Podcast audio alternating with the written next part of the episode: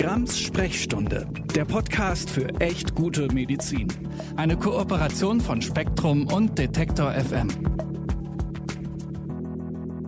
Hallo und herzlich willkommen zu Grams Sprechstunde, dem Podcast für echt gute Medizin.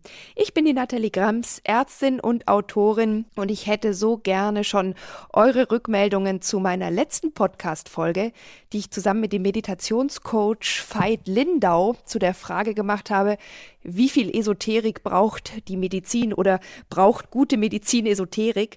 Und ich glaube, das war ein Gespräch, das vielleicht manche von euch ja, oder wo man geteilter Auffassung sein kann. Ich habe äh, das jedenfalls sehr gerne äh, geführt. Ich habe einfach unheimlich gerne Dialoge auch zu kontroversen Standpunkten. Aber ich hoffe, dass ich die Grenze der intellektuellen Redlichkeit eurer und auch meiner eigenen nicht irgendwo äh, überschritten oder auch nur touchiert habe. Aber in jedem Fall könnt ihr mir Rückmeldungen dazu schicken unter sprechstunde.detektor.fm. Und ich glaube, es könnte zu unserem heutigen Thema keinen größeren Cut geben. Wir sprechen heute über das Thema Triage. Da geht es um die Priorisierung von Medizin, vor allem Notfallbehandlungen, wenn nicht genug Möglichkeiten für die Behandlung aller, die behandelt werden müssen, da ist. Und ich spreche darüber mit dem Philosophen Adriano Manino, der genau zu dem Thema gerade ein Buch veröffentlicht hat und sich mit der Triage schon länger beschäftigt. Hallo Adriano. Hi Nathalie, vielen Dank für die Einladung. Sehr gerne. Möchtest du dich meinen HörerInnen einmal kurz vorstellen? Gerne ja. Mein Name ist Adriano Mannino. Ich bin Philosoph und Sozialunternehmer, ähm, stamme aus der Schweiz, man hört es vielleicht. Ja. ähm, lebe aber in München und ähm, forsche dort an der Ludwig-Maximilians-Universität im Schnittbereich von Ethik, Entscheidungstheorie und Politik und leite daneben auch das äh, Solon Center for Policy Innovation an der Parmenides Stiftung, ebenfalls in München. Mhm. Und du hast gerade ein Buch gesch äh, geschrieben, das sich mit dem Thema Triage beschäftigt. Magst du vielleicht nochmal den Titel sagen? Ich lege es natürlich auch in die Show Notes, damit jeder weiß, dass du auch ein wirklich äh, ja, sehr willkommener Experte zu diesem ja an sich tragischen Thema bist.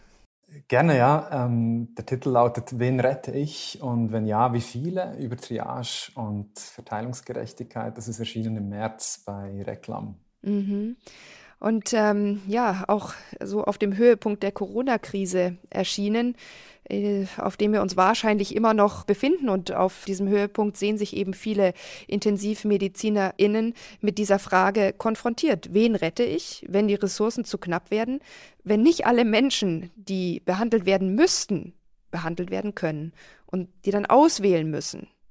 Wo also wirklich dann Triage-Entscheidungen ähm, drohen. Und das ist ja ein unheimlich komplexes Thema, bei dem sich Medizin, Ethik, äh, Rechtsprechung und, und Gesundheitsökonomie äh, bestimmt nicht einig sind oder zumindest in, in Details nicht einig sind. Und die Grundfrage ist natürlich, darf man das überhaupt, Menschenleben gegeneinander abwägen? Wer ist im Konfliktfall vorzuziehen? Welche Kriterien sind in einer solchen Situation, wo die Kapazitäten zum Beispiel eben auf Intensivstationen nicht mehr für alle ausreichend tragbar? Entscheidet dann das Alter, die Prognose, der Zeitpunkt, wo man aufgenommen wird oder schlimmstenfalls der Zufall. Und du hast genau zu diesen Fragen dein Buch geschrieben. Deswegen zuallererst die Frage an dich, Vielleicht, um es nochmal ganz klar zu haben, was ist Triage? Äh, ist das was Neues sozusagen, was jetzt in der Corona-Krise äh, auf uns zukommt? Worum geht es, wenn wir von Triage sprechen? Ja, Triage ähm, ist ein Begriff, der äh, eigentlich aus dem Französischen stammt. Das Verb trier bedeutet so viel wie sichten, sortieren, auswählen. Die Triage als Praxis entstammt historisch insbesondere der Kriegsmedizin. Ähm, sie wurde, also ich meine, das geht natürlich weit zurück. Ja? Mhm. Also in der Kriegsmedizin haben Menschen, ähm, Ärzte damals ähm, natürlich schon vor Jahrtausenden auch gemerkt, dass man auswählen muss, je nachdem, wen man behandelt, wenn die Ressourcen zu knapp sind und, und der Andrang an, an Patienten damals, insbesondere an Soldaten, äh, die verletzt, verwundet waren, viel zu groß. Ähm, das Konzept wurde dann aber erarbeitet, insbesondere während der äh, napoleonischen Kriege. Äh, Ähm, da wurden wirklich äh, zusätzliche Behandlungserfolge erzielt von äh, französischen Ärzten, insbesondere äh, Jean-Dominique Larrey ist ein Name, der sich da hervorgetan hat. Ähm, das ist sozusagen der, der historische ähm, Entstehungskontext. Äh, Kriegsmedizin und dann Katastrophenmedizin allgemein. Genau. Und die Idee ist, dass es gerecht und effizient auch sein könnte, einen Katalog von Kriterien zu entwickeln, nach denen man dann ähm, erstens eben die Patientinnen und Patienten einteilt und zweitens dann halt vor- und nachrangig behandelt. Ähm, die, diese Situation ist ja eine tragische, eine dilemmatische, zeichnet sich also dadurch aus, dass man schlicht, also nolens volens, notgedrungen, halt auswählen muss, ja, und dass am Ende nicht alle behandelt werden können. Und das bedeutet dann halt in Extremis, dass jemand stirbt. Ähm, jetzt im Kontext einer Pandemie zum Beispiel, ja, wenn der Massenandrang auf der Intensivstation zu groß wird, dann gehen irgendwann die Beatmungsgeräte aus. Und ähm, man muss dann entscheiden, wer erhält das letzte Beatmungsgerät, auf das vielleicht mehrere Patientinnen und Patienten Anspruch erheben. Oder schlimmer noch, wenn bereits alle Beatmungsplätze belegt sind und immer noch ex post, sagt man, also im Nachhinein weitere Patientinnen und Patienten eintreffen, ähm, muss man sich fragen, ob es dann zulässig sein könnte, je nachdem sogar als Ultima Ratio Patienten auch abzuhängen, um mhm. andere überleben zu lassen. Also das sind dann ganz schwierige ethische und auch rechtliche Fragen, die sich stellen. Ja, über die Ex-Post und die Ex-Ante-Triage sprechen wir später noch. Ich wollte jetzt einfach noch mal sagen, dass wir uns darüber bewusst sind, dass das ein unglaublich komplexes Themengebiet ist, was man in einer halben Stunde unmöglich ähm, erfüllend abhandeln kann. Und eigentlich ist es auch wirklich gut, ähm, wenn man sich all diese Gedanken schon vor der Katastrophensituation macht, weil eben so viele Themenfelder berührt werden. Der Medizin, ich habe schon gesagt, Ethik, Recht, aber natürlich auch gesellschaftliche ähm, äh, Fragen, die da berührt werden, Streit, Abwägungsfragen. Und du hast jetzt zu diesem Thema als Philosoph dein Buch geschrieben. Und in deinem Buch beschreibst du, wie man hier trotz unterschiedlicher Schwerpunkte und Blickwinkel zu einer tragbaren ethischen Entscheidung kommen kann. Wie, wie, wie geht das? Ja, kommen kann oder kommen könnte. Also ja, ich äh, erhebe hier natürlich nicht den Anspruch, ähm, die Wahrheit irgendwie mit, mit Löffeln gefressen zu haben, ganz und gar nicht. Also ich würde mir auch im öffentlichen Diskurs wünschen, dass ähm, öfter auch unsere Unsicherheiten, ja, wirklich tiefen Unsicherheiten, die wir hier haben, auch akademisch, dass die eingeräumt werden. Ich glaube, das ist gerade auch in einer Demokratie sehr wichtig. Also du hast es erwähnt, da gibt es unterschiedliche äh, Disziplinen, die dazu forschen, natürlich oft ähm, staatlich finanziert auch, ja. Also da gibt es natürlich die Medizin selbst, die Gesundheitsökonomie, die Juristerei, äh, die Strafrechtswissenschaft insbesondere. Ähm, und dann natürlich auch die Ethik, die Philosophie. Ja. Und ähm, ja, es zeigt sich, dass äh, man hier durchaus nicht nur oberflächlich, sondern auch tief dann äh, sich teilweise nicht einig ist. Ja. Also da gibt es tiefe Meinungsverschiedenheiten. Und ja, es ist ganz einfach auch ein Transparenzgebot in der, äh, in der Demokratie, das klarzumachen, dass man sich hier auch akademisch durchaus nicht einig ist. Jetzt, ich versuche unterschiedliche Disziplinen und Positionen die ähm, vorgebracht wurden, akademisch und im öffentlichen Diskurs, ein bisschen zusammenzudenken und zu fragen, ja, wie vielleicht quasi eine, eine, eine Synthese, die vielleicht dann tragfähig wäre, aussehen könnte. Aber dabei komme ich durchaus auch zu sehr kontroversen ähm, Schlussfolgerungen, die, äh, die natürlich überhaupt nicht alle teilen, die über diese Fragen auch wissenschaftlich nachdenken. Ähm, du hast es erwähnt, man kann einen Kriterienkatalog zu erstellen versuchen, ja, nachdem dann priorisiert wird, also vor- bzw. nachrangig behandelt. Und ähm, da gibt es eigentlich nur ein Kriterium, das unkontrovers ist, das eigentlich von niemandem bestritten wird. Und das ist das Kriterium der Dringlichkeit. Die Dringlichkeit bezieht sich auf die Wahrscheinlichkeit, mit der man stirbt, wenn man nicht behandelt wird. Also angenommen, wir beide würden jetzt eingeliefert und ähm, du hättest ähm, eine Sterbewahrscheinlichkeit von, ich weiß nicht, 70 Prozent. Und ich würde auch zeitgleich eingeliefert und hätte eine Sterbewahrscheinlichkeit ohne Behandlung, ohne Beatmung vielleicht von 40 oder 50 Prozent, dann wäre deine Dringlichkeit sozusagen noch höher als meine. Und ähm, es ist unstrittig, dass ähm, die Dringlichkeit in diesem Sinne relevant sein sollte als ein äh, Priorisierungskriterium. Aber dort endet der Konsens dann auch schon. Alle weiteren Kriterien ähm, sind umstritten. Ja. Ein zweites, das also vergleichsweise gut akzeptiert ist, ist die Erfolgsprognose, also die klinische Heilungschance unmittelbar. Jetzt nicht irgendwie die langfristig äh, konzipierte Erfolgsprognose im Sinne der langfristigen Lebenserwartung und Lebensqualität, sondern wirklich ganz kurzfristig, ja, was ist die Heilungschance, was ist die prognostische Aussicht dieses Schadensereignisses, wenn man so will, zu überleben. Und die kann natürlich auch variieren. Ja? Also wenn du jetzt eben eine, wie beschrieben eine Dringlichkeit hast von 70 Prozent und man, also das sind natürlich, äh, das sind jetzt gänzlich fingierte Zahlen hier natürlich. In, in der klinischen Praxis hat man auch nur statistische Mittelwerte, das ist alles sehr ungenau. Das heißt aber nicht, dass man gar nichts hat. Also man hat schon Zahlen, mit denen auch operiert wird und in einer ähm, Big Data Welt, in der wir zum, auf die wir zumindest zusteuern, ja, hat man auch immer bessere Daten, so dass auch diese statistischen Werte durchaus immer genauer werden. Ähm, die Erfolgsprognose wäre dann der Zuwachs an Überlebenswahrscheinlichkeit, den du zum Beispiel hättest durch eine Behandlung. Ja, also wenn du vielleicht ohne Behandlung mit 70 Prozent sterben würdest, und mit Behandlung nur zu 20 Prozent oder idealiter sogar 0 Prozent, dann wäre dieser Zuwachs an ähm, Überlebenswahrscheinlichkeit, wäre das deine Erfolgsprognose. Und die kann zum Beispiel bei dir auch höher sein als bei mir.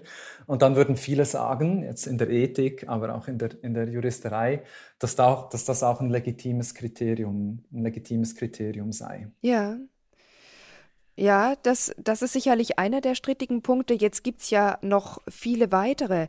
Äh, man könnte ja auch einfach sagen, ist es gerecht, vielleicht in gewissem Sinne den Zufall entscheiden zu lassen. Und es gibt natürlich auch Personengruppen wie zum Beispiel behinderte Menschen oder alte Menschen, die sagen, ja, und haben wir überhaupt eine Chance? Oder wird man bei uns gleich sagen, oh, ihr seid doch äh, zu alt oder ja, da hat jetzt jemand eine Behinderung und jemand anderes ist gesund. Das ist doch äh, klar, wie man entscheidet. Also ich möchte klarstellen, das ist natürlich überhaupt nicht klar. Ich möchte dich nur sagen lassen, wie wichtig diese Kriterien sind, ähm, mit eben keine, zum Beispiel Altersdiskriminierung oder Behindertendiskriminierung in diesem Triage, ähm, ja, Kriterienkatalog ähm, stattfindet? Mhm.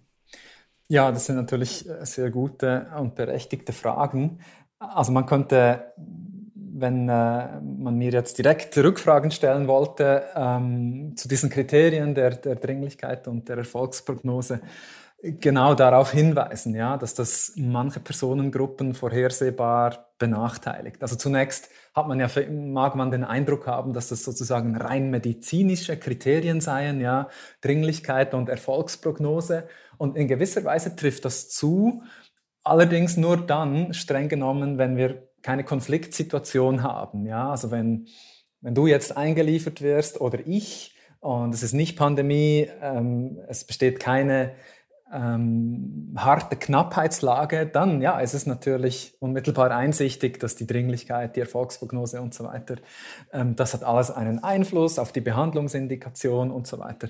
Wenn wir es aber mit einer Knappheitslage zu tun haben, ähm, sieht es vielleicht anders aus. Unter anderem deshalb, weil unterschiedliche Personengruppen dann vorhersehbar vielleicht besser oder schlechter abschneiden was diese Kriterien betrifft und weil das als Diskriminierung verstanden werden kann. Also wenn man zum Beispiel alt ist und daher allgemein gebrechlicher und physisch schwächer oder wenn man jung ist, aber an einer schweren Vorerkrankung leidet oder behindert ist, dann ist es natürlich so, dass man vorhersehbar eine schlechtere Erfolgsprognose wiederum im statistischen Schnitt haben wird. Ja.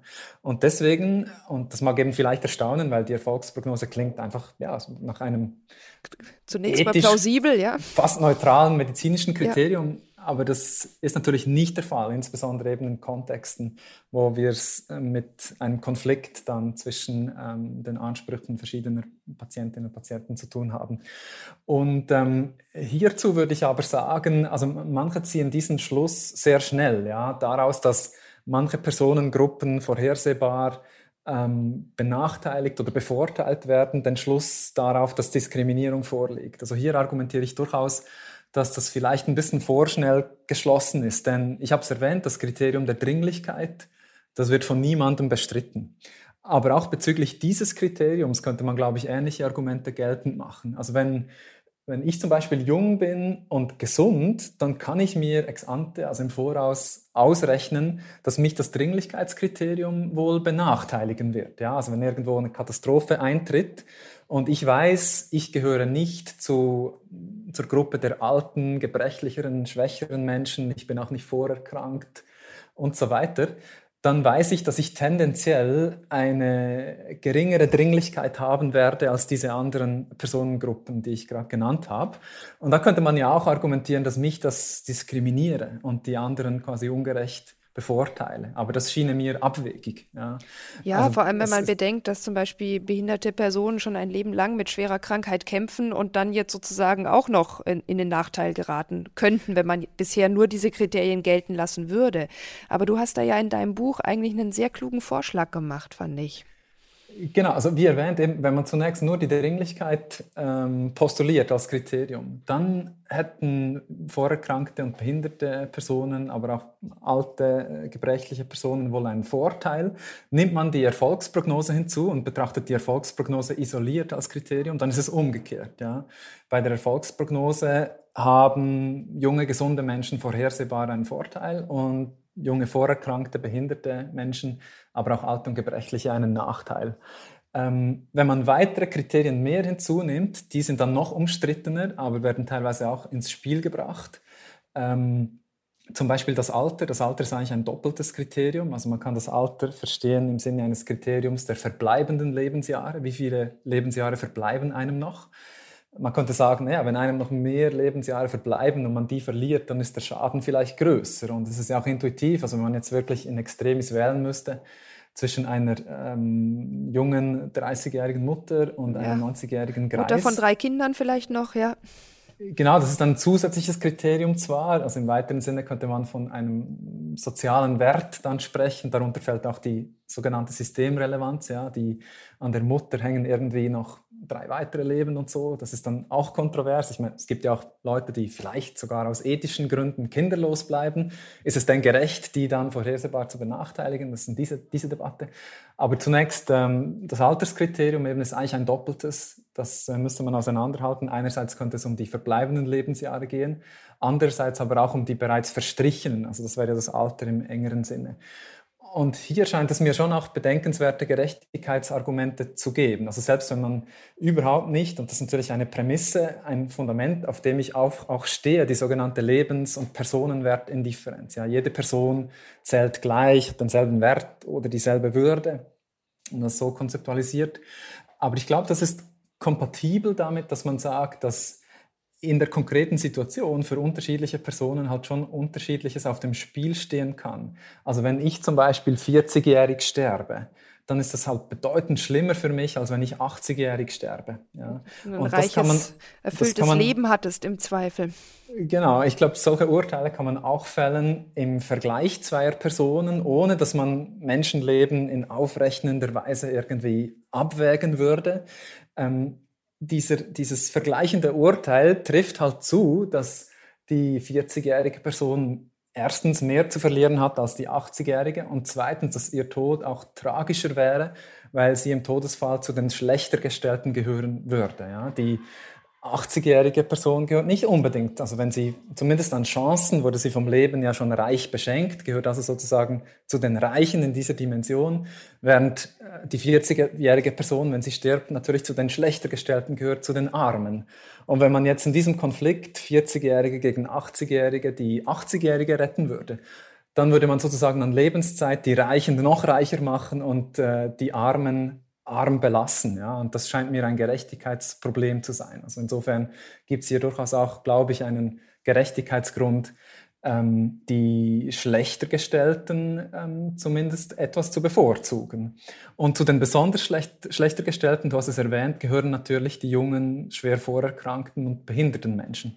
Und hier droht quasi auch eine dann sehr starke Benachteiligung. Also wenn wir jetzt irgendwie einen ähm, gesunden 40-Jährigen hätten und ähm, daneben einen schwer vorerkrankten 40-jährigen Menschen, dann hätte der Vorerkrankte natürlich viel weniger zu verlieren an verbleibenden Lebensjahren. Ja. Wenn man ihn allein deswegen jetzt aber stark depriorisieren würde, dann wäre das höchst ungerecht, denn er gehört ja in gewisser Weise seit Geburt zu den schlechter gestellten, vermutlich in, in, in mehreren Dimensionen. Und das muss man aus einer ähm, gerechtigkeitsorientierten Perspektive stark kompensieren. Ich glaube, das muss man hinreichend kompensieren. Also man könnte sagen, man muss quasi hier eine positive Diskriminierung vornehmen, obwohl ich eben nicht den Diskriminierungsbegriff dafür verwenden würde. Ich glaube, das ist keine Diskriminierung, das ist einfach ein Gerechtigkeitsgrund, den man hier zur Anwendung bringt. Ein Gerechtigkeitsbonus quasi. Ein Gerechtigkeitsbonus, genau, ja. muss man diesen besonders schlechter gestellten Menschen in hinreichender Weise zukommen lassen, damit sie dann eben nicht ungerecht benachteiligt werden gegenüber gleichaltrigen, gesunden Menschen, genau. Mhm. Ja, jetzt hast du mehrfach äh, die Situation geschildert, Adriano, dass quasi zwei Personen zu gleicher Zeit auf Intensivstationen ankommen und jetzt quasi zum Beispiel um den letzten Beatmungsplatz äh, konkurrieren. Aber wir haben es auch schon angesprochen, es gibt ja auch die Situation, dass bereits alle Beatmungsgeräte ähm, belegt sind. Und es kommen aber immer noch weitere Menschen, die der Beatmung bedürfen. Und dann muss man nicht eine Ex-ante-Triage äh, durchführen, quasi vorausschauend auswählen, sondern dann muss man ja möglicherweise etwas noch Schwierigeres tun, nämlich eine Ex-Post-Triage durchführen und entscheiden, wer, wer dieser Personen, die bereits beatmet werden, wird jetzt von der Beatmung abgehängt und Jemand anderen wird die Chance gegeben, dadurch zu überleben. Diese Person verstirbt dann aber wissentlich mit einer hohen Wahrscheinlichkeit.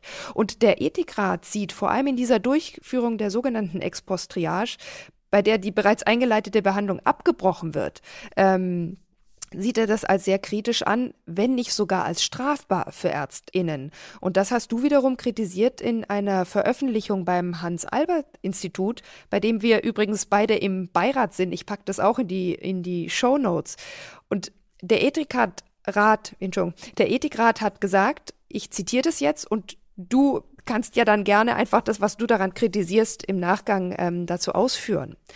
Obwohl Ärztinnen im Ernstfall wenn sie also quasi eine Ex-Post-Triage durchgeführt haben, mit einer entschuldigenden Nachsicht der Rechtsordnung rechnen können, müsse das Beenden einer laufenden, weiterhin eigentlich indizierten Behandlung strafrechtlich verurteilt werden. Und manche Medizinethikerinnen haben argumentiert, dass die Ex-Post-Triage äh, dem ärztlichen Berufsethos zuwiderlaufen würde, während die Ex-ante-Triage zulässig wäre. Und zusätzlich wird, auch angeführt, dass die Ex-post-Triage ÄrztInnen traumatisieren könnte. Man muss ja wirklich quasi den Schalter umlegen und sich aktiv gegen das Leben einer Person entscheiden. Ja, genau. Also du hast nun äh, eine ganze Reihe von Argumenten genannt, ethischer und äh, auch juristischer Art. Ich gehe vielleicht hinten. Genau, da gibt es äh, MedizinethikerInnen, zum Beispiel den Frank Dietrich, die geltend gemacht haben, dass die Ex-Post-Triage ähm, ja, mit Traumarisiken, besonderen Traumarisiken einhergehe für Ärztinnen und Ärzte und ihrem Berufsethos zu stark zuwiderlaufen würde, was für die Ex-ante-Triage nicht gelte. Das, ähm, das sehe ich ein bisschen kritisch, ein bisschen anders. Äh, dazu habe ich auch ein Buchkapitel. Und ich gehe dort aus von der Beobachtung, dass eigentlich alle intensivmedizinischen äh, Gesellschaften weltweit in ihren Triage-Richtlinien, sofern sie mir bekannt sind, auch ex post triagieren wollen. Ja? Also das wird oft einfach ähm, Verlaufstriage genannt und wird eigentlich als Selbstverständlichkeit klinisch hingestellt, dass man, ähm, nachdem man einen Patienten, eine Patientin intubiert habe, natürlich täglich, stündlich oder sogar von Minute zu Minute ähm, alles wieder reevaluiert, ja, den Zustand des jeweiligen Patienten, wie verändert sich die Erfolgsprognose. Und zu dieser Reevaluation gehört natürlich auch die Frage, welche neuen Patientinnen und Patienten sind gerade eingetroffen und wie verhält es sich mit deren Erfolgsprognose zum Beispiel? Also ist die zum Beispiel viel höher und dann würden Sie durchaus in Betracht ziehen wollen, die Medizinerinnen und Mediziner, hier je nachdem auch zu extubieren.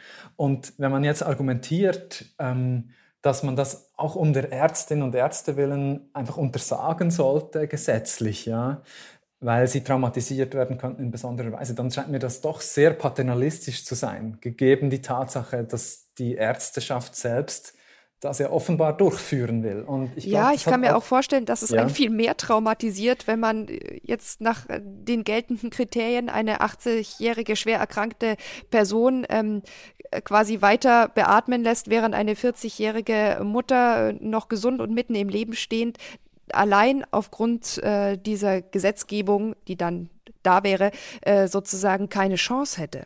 Das, also wenn ich das als Ärztin entscheiden müsste, dann würde ich meinen, dass mich das auch traumatisieren könnte. Tatsächlich, ja. Ähm, so argumentiere ich in dem Buch auch, dass es dann, also wenn man die Ex-Post-Triage strikte verbieten würde rechtlich. Und also rechtlich haben wir es hier natürlich mit einer Grauzone zu tun, ja. Und das ist eben hoch umstritten, sowohl in der Ethik wie in der Rechtswissenschaft. Es gibt kein Triagegesetz. Auch das scheint mir sehr problematisch. Also es geht hier um Fragen der Verteilungsgerechtigkeit und in anderen, zum Beispiel ökonomischen, sozioökonomischen Bereichen haben wir natürlich zig Gesetze, ja, die, die etwas ähm, auch dazu aussagen, was, was jetzt verteilungsgerecht wäre und was nicht und dann auch entsprechende Vorschriften machen. Und hier geht es ja, wenn man so will, um die Verteilung des vielleicht wichtigsten Gutes überhaupt, nämlich der Lebenszeit am Ende. Ja. Und trotzdem haben wir kein Gesetz. Das scheint mir auch durchaus problematisch. Ähm, und eigentlich haben genau. wir die Situation, dass es strafrechtlich belangt werden könnte, wenn ich so oder so entscheide als Ärztin. Genau, also es ist eine Grauzone aktuell, aber es ist durchaus möglich und also eben der, der Ethikrat, ähm, also ich meine, das müsste dann höchstrichterlich entschieden werden, solange es kein Gesetz gibt. Und ja, der Ethikrat hat dafür plädiert, dass du ähm, strafrechtlich belangt werden solltest. Jetzt gibt es aber andere äh, Juristinnen und Juristen, die sagen, nein, nein, gerade im liberalen Rechtsstaat müsse das Gesetz und dann auch die Rechtsprechung müsse den ärztlichen Gewissensentscheidungen da auch Raum lassen. Ja? Also ich meine, das wäre ja, also sind ja ethisch nachvollziehbare und vertretbare Erwägungen, dass man sagt, naja, in extremis, wenn man wirklich wählen müsste, hier haben wir die 80-jährige Person, hier die 30- oder 40-jährige. Also da gibt es, glaube ich, vertretbare ethische Gerechtigkeitsgründe, mehrere sogar, ähm, hier die junge Person zu, zu priorisieren. Und dafür dann strafrechtlich verfolgt zu werden, scheint mir schon auch ein Gerechtigkeitsproblem. Mhm. Ja. Und was ähm, meinen die dann mit entschuldigender Nachsicht, dass man zwar, dass man zwar rechtlich belangt werden kann, aber es wird halt nicht verfolgt, weil meine Güte äh, ist schon nicht so schlimm, was ja einfach keine Rechtssicherheit für Ärztinnen wäre. Ja, du würdest am Ende, du könntest vor Gericht am Ende äh, sogenannt entschuldigt werden und dann straffrei davonkommen, obwohl du rechtswidrig, widerrechtlich gehandelt hast. Ja. Ähm, da gibt es die sogenannten Entschuldigungsgründe und es gibt einen ähm, Paragraphen zum äh, gesetzlichen entschuldigenden Notstand. Nur so argumentiere ich mit meinen äh, Co-AutorInnen auch in, dem, äh, in der Stellungnahme des Hans-Albert-Instituts, die du ähm, erwähnt hast. Ja. Es ist leider nicht recht ersichtlich, weshalb man wenn man wirklich glaubt, dass das ein rechtswidriger Totschlag wäre, ja, wenn man das wirklich glaubt, weshalb man dann die entsprechenden Ärztinnen und Ärzte entschuldigen sollte. Bei einem ähm, gesetzlichen entschuldigenden Notstand muss nämlich gegeben sein, dass man ähm, die Tat begangen hat, um nahestehende Angehörige oder sich selbst zu retten. Und das wäre ja üblicherweise natürlich nicht der Fall auf der Intensivstation. Ja. Und dann gibt es auch noch diese Rechtsfigur des äh, sogenannten übergesetzlichen entschuldigenden Notstands. Ja. Also die könnte vielleicht zur Anwendung kommen, wenn in einem 9-11-Fall ein Kampfpilot der Bundeswehr als Ultima Ratio ein Passagierflugzeug abschießt, das von Terroristen entführt wurde und vielleicht Kurs nimmt auf ein Gebäude, auf ein Fußballstadion. Und hier könnte man aber vielleicht, und das wäre eben übergesetzlich, also die Rechtsordnung würde das nicht anerkennen, das wäre eine rechtswidrige Tat, aber man könnte geltend machen, dass man durch diese Tat extrem viel mehr Leben gerettet hat, als man geopfert hat. Ja, ja. Ähm, ich meine, vielleicht sollte man an der Stelle ein, ein ja. Mhm. An der Stelle nochmal sagen, die Triage dient ja eigentlich dazu, Leben zu retten und nicht um mhm. gerechtfertigt Leben zu beenden. Natürlich, genau. Und jetzt mag es auch intuitiv sein zu sagen, ja, wenn wir Leben retten wollen, dann sollten wir möglichst viele zu retten versuchen. Nur wird das schon heikel, ja. Also hier muss man dann, wenn man im Rahmen der deutschen Rechtsordnung verbleiben will, muss man aus, aus, ausbuchstabieren, wie das kommt, dass man möglichst viele retten will, ohne Menschenleben aufzurechnen. Ja, es gibt ja das Aufrechnungsverbot und deswegen, also der Kampfpilot, der abschießt in einem 9-11-Fall, der muss Menschenleben eigentlich auf, auch aufrechnen. Das ist, ähm, das ist nicht rechtmäßig, deswegen ähm, wäre das eine rechtswidrige Tat, aber er könnte eben vielleicht übergesetzlich entschuldigt werden, weil er es geltend machen kann, moralisch dann, dass er viel, viel mehr Leben gerettet hat, als er geopfert hat. Nur dieser Entschuldigungsgrund übergesetzlich wäre ja vermutlich auch nicht verfügbar für eine Ärztin, die in einer Triage-Situation ex post reagiert hat. Ah, die wird in der Regel nicht geltend machen können, dass sie extrem viel mehr Leben dadurch gerettet habe, es sei denn, die Katastrophe dauert irgendwie monatelang an oder so. Das heißt, es ist nicht wirklich ersichtlich, ähm, wenn man tatsächlich glaubt, also das glaube ich eben nicht, ich glaube nicht, dass das eine kriminelle, eine rechtswidrige, also kriminelle Energie liegt schon gar nicht vor, Nein. aber ich glaube nicht, dass das eine rechtswidrige Tat wäre. Wenn man das aber wirklich glaubt, scheint mir eben nicht ersichtlich zu sein, weshalb man die Ärztin, den Arzt entschuldigen sollte. Und mehr noch, es gibt dann weitere Probleme, denn wenn das wirklich rechtswidrig ist, dann wäre sozusagen auch gewaltsame Notwehr dagegen zulässig. Ja? Also wenn ich jetzt Arzt wäre, äh, das bin ich nicht, aber angenommen ich wäre es und wäre dann in dieser tragisch-dilematischen Situation äh, entscheiden zu müssen, ob ich jetzt ex post reagiere. Angenommen, ich würde das ins Auge fassen und wäre dann drauf und dran, das zu tun, dann könntest du gewaltsam gegen mich einschreiten, Dich daran Notwehr hindern ja. üben, genau im Namen ähm, zugunsten der Patientinnen und Patienten, die sich natürlich nicht wehren können in dieser Situation. Und das müsste dann eigentlich rechtmäßig sein. Ja. Also im, im, äh, im absurden Extremfall hätte man dann irgendwie ein Gemetzel auf der Intensivstation ja. und ähm, ja, der Rechtsstaat würde das quasi zulassen, weil er selbst auch nicht bereit wäre, irgendwie mit einer Sanktion gegen mich vorzugehen, der ich ex post reagieren würde. Aber Private dürften dann auch gewaltsame Notwehr üben und das scheint mir doch äh, ziemlich absurd. Ja, also wir brauchen hier auf jeden Fall eine Nachbesserung der Rechtslage. Jetzt ist es ja aber so, dass es hier in meinem Podcast vor allem um das Thema gute Medizin geht. Und jetzt ist die Triage-Situation eine, in der man möglicherweise keine Maximalversorgung mehr erhält, in der man verstirbt, während andere gerettet werden und eine Situation, in der sich ganz bestimmt niemand wiederfinden möchte, weder als Patientin noch natürlich als Behandelnde. Sie ist aber halt schlicht notwendig in einer Situation, in der nicht alle gerettet werden können. Und im besten Fall, hast du selber auch schon gesagt, finden gute Entscheidungen und äh, Kriterien vorher statt sodass man in die Situation gar nicht erst kommt. Aber in, in Kriegssituationen oder eben jetzt auch in dieser Pandemiesituation am Höhepunkt der dritten Welle ist das halt nicht immer möglich. Ist Triage also gut? Ist es gute Medizin und können wir uns auch darauf verlassen, dass hier gut geurteilt wird? Ja, das ist eine gute Frage. Ähm, du hast es angedeutet. Ich plädiere sehr stark für das, was ich das erste Gebot der Triage nenne im Buch. Ja, das da lautet, vermeide es nach Kräften triagieren zu müssen. Und ähm, da beziehe ich mich zurück auf ein Buch, das ich im vergangenen Jahr zusammen mit Nikhil Mukherjee verfasst habe, äh, Covid-19, was in der Krise zählt. Ähm, da entwickeln wir ein Konzept, das wir Denken auf Vorrat nennen. Ja? Denken Und auf Vorrat. das ist hier natürlich auch sehr einschlägig. Also wir hätten uns ja. halt sowohl praktisch wie auch im Denken vorbereiten müssen.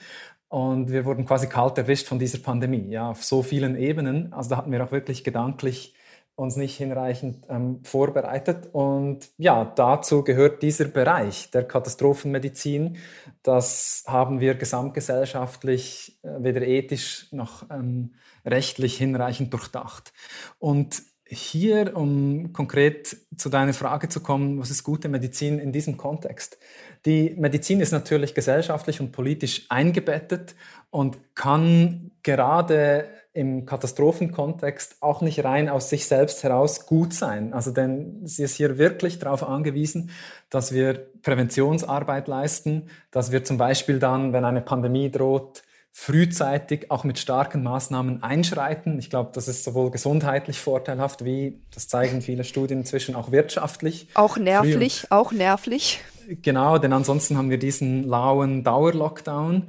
Ähm, also ich glaube, da haben wir durchaus politisch auch ähm, versagt auf, auf, auf vielen Ebenen. Also die Medizin ist hier wirklich angewiesen darauf, dass wir gesamtgesellschaftlich und politisch auch vernünftig handeln damit wir nach Kräften ähm, diese Katastrophen und Knappheitslagen vermeiden können. Ja, also das ist hier ganz essentiell. Ja, und ich ähm, meine, wir haben ja hier in Deutschland noch Glück in großen Anführungsstrichen äh, gehabt, aber in anderen Ländern, die ganz nahe bei uns sind, sei es Italien, Frankreich, Polen, Tschechien, Belgien, ist es schon zu Triage-Entscheidungen wegen Covid-19 gekommen und wegen der Überlastung der Intensivstationen. Und wie die Lage in Deutschland ist, wenn ihr jetzt diesen Podcast hört, kann ich nicht sagen, aber im Moment, wo wir aufnehmen, steigen die Inzidenzen weiter. Es, es, gibt die konkrete Sorge, dass die Intensivstationen noch mehr überlastet werden. Mehrere intensivmedizinische Gesellschaften haben Warnungen rausgegeben. Und äh, es ist durchaus die äh, reale Sorge, dass auch uns Triage-Situationen drohen. Und deswegen würde ich da hoffentlich ganz auch in deinem Sinne sagen, passen wir auf. Auch übrigens trotz steigender Impfquoten.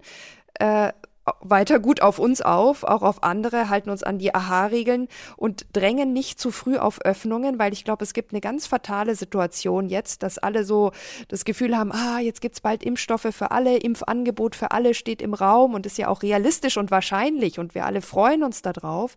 Aber die ganz fatale Situation könnte sein, dass man im Ausblick auf dieses Licht am Ende des Tunnels jetzt auf Öffnungen drängt, vielleicht auch vorschnell öffnet und es damit quasi zu einer vierten Welle kommt, in der dann tatsächlich die Intensivstationen überlastet werden. Und was wir auch bedenken müssen, es gibt nicht nur Covid-19. Wir müssen dran denken, dass Personen auch weiterhin mit einem Herzinfarkt, mit Schlaganfällen, nach einem schweren Autounfall auf Intensivstationen eingeliefert werden und dass die in dieser Krise dann eventuell nicht oder nicht ausreichend behandelt werden können und dass diese Diagnosen dann teilweise auch zu wenig äh, diagnostiziert werden, weil viele Menschen schon Angst haben, überhaupt in, den, in die Klinik zu gehen, weil sie eben schon in Sorge sind, ob sie überhaupt gut und ausreichend behandelt werden.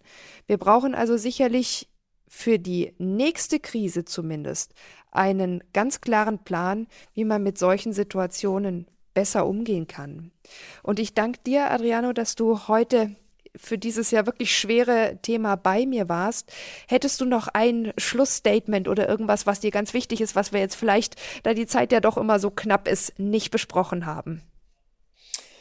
Ja, vielen Dank dir erstmal. Ähm, ich glaube, da gäbe es noch einiges. Äh, du ja. hast es ja auch gesagt, äh, darüber könnte man stundenlang diskutieren und immer weiter tiefer graben. Vielleicht noch eine letzte Bemerkung, wenn ich darf. Du hattest eingangs gesagt, äh, was die Kriterien betrifft, die haben wir natürlich auch nur streifen können. Ähm, vielleicht müsste man schlimmstenfalls auch den Zufall entscheiden lassen. Das ist tatsächlich ein oft vorgebrachtes Argument, dass also wenn der Zufall in der einen oder anderen Form entscheiden würde, dass das dann irgendwie ähm, schlecht wäre, sehr unvernünftig wäre oder dass wir, indem wir den Zufall entscheiden lassen, uns irgendwie vor der Entscheidungsverantwortung drücken würden dass wir die Entscheidung an das Schicksal überantworten würden. Ähm, ich glaube, dass das Fehlkonzeptionen sind. Ich äh, vertrete durchaus auch ein Zufallsprinzip. Das mag erstaunen in dem Buch, denn die meisten Leute, die wie ich auch gewisse Priorisierungskriterien vertreten, die wollen dann vom Zufall nichts wissen. Ich glaube, das kann man beides eben kombinieren. Also für mich ist die Logik des Zufallsprinzips tatsächlich die Logik der Chancenverteilungsgerechtigkeit. Ja, ich würde jetzt nicht wenn angenommen wiederum wir beide würden eingeliefert und du hättest ähm, eine höhere Prioritätspunktezahl, dann glaube ich nicht, dass das bedeuten sollte, dass du direkt gerettet wirst, sondern ich wäre dann tatsächlich für ein Losverfahren, das wir aber in der Chancenverteilung gewichten, entsprechend der Prioritätspunktezahl. Und das muss nicht bedeuten, dass wir irgendwie ein direktes Los ziehen, sondern man kann die Prioritätspunkte kombinieren mit einem Prinzip First Come, First Served. Also wer zuerst kommt, malt zuerst.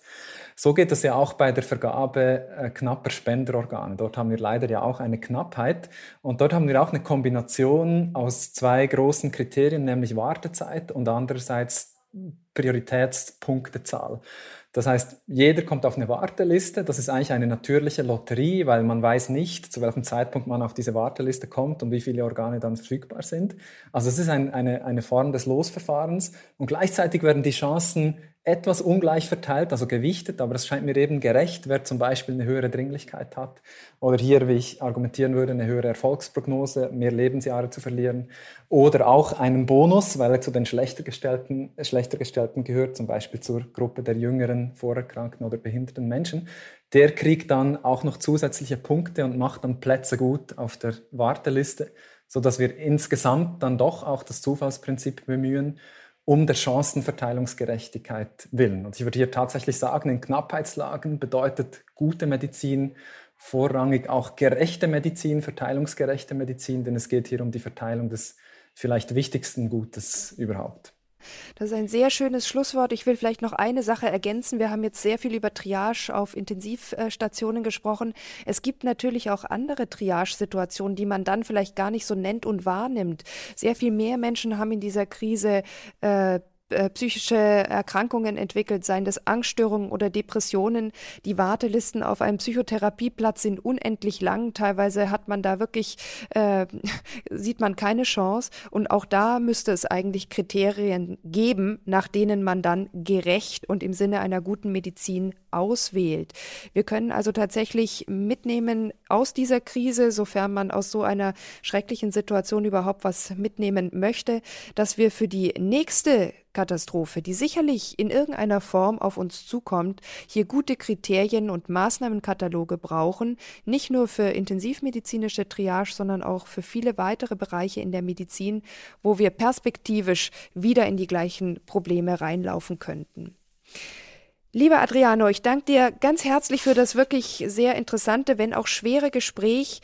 Und ihr alle anderen, wir hören uns in zwei Wochen wieder bei Grams Sprechstunde, dem Podcast für echt gute Medizin, nicht nur in der Krise. Tschüss. Tschüss, Nathalie, vielen Dank. Grams Sprechstunde, der Podcast für echt gute Medizin. Eine Kooperation von Spektrum und Detektor FM.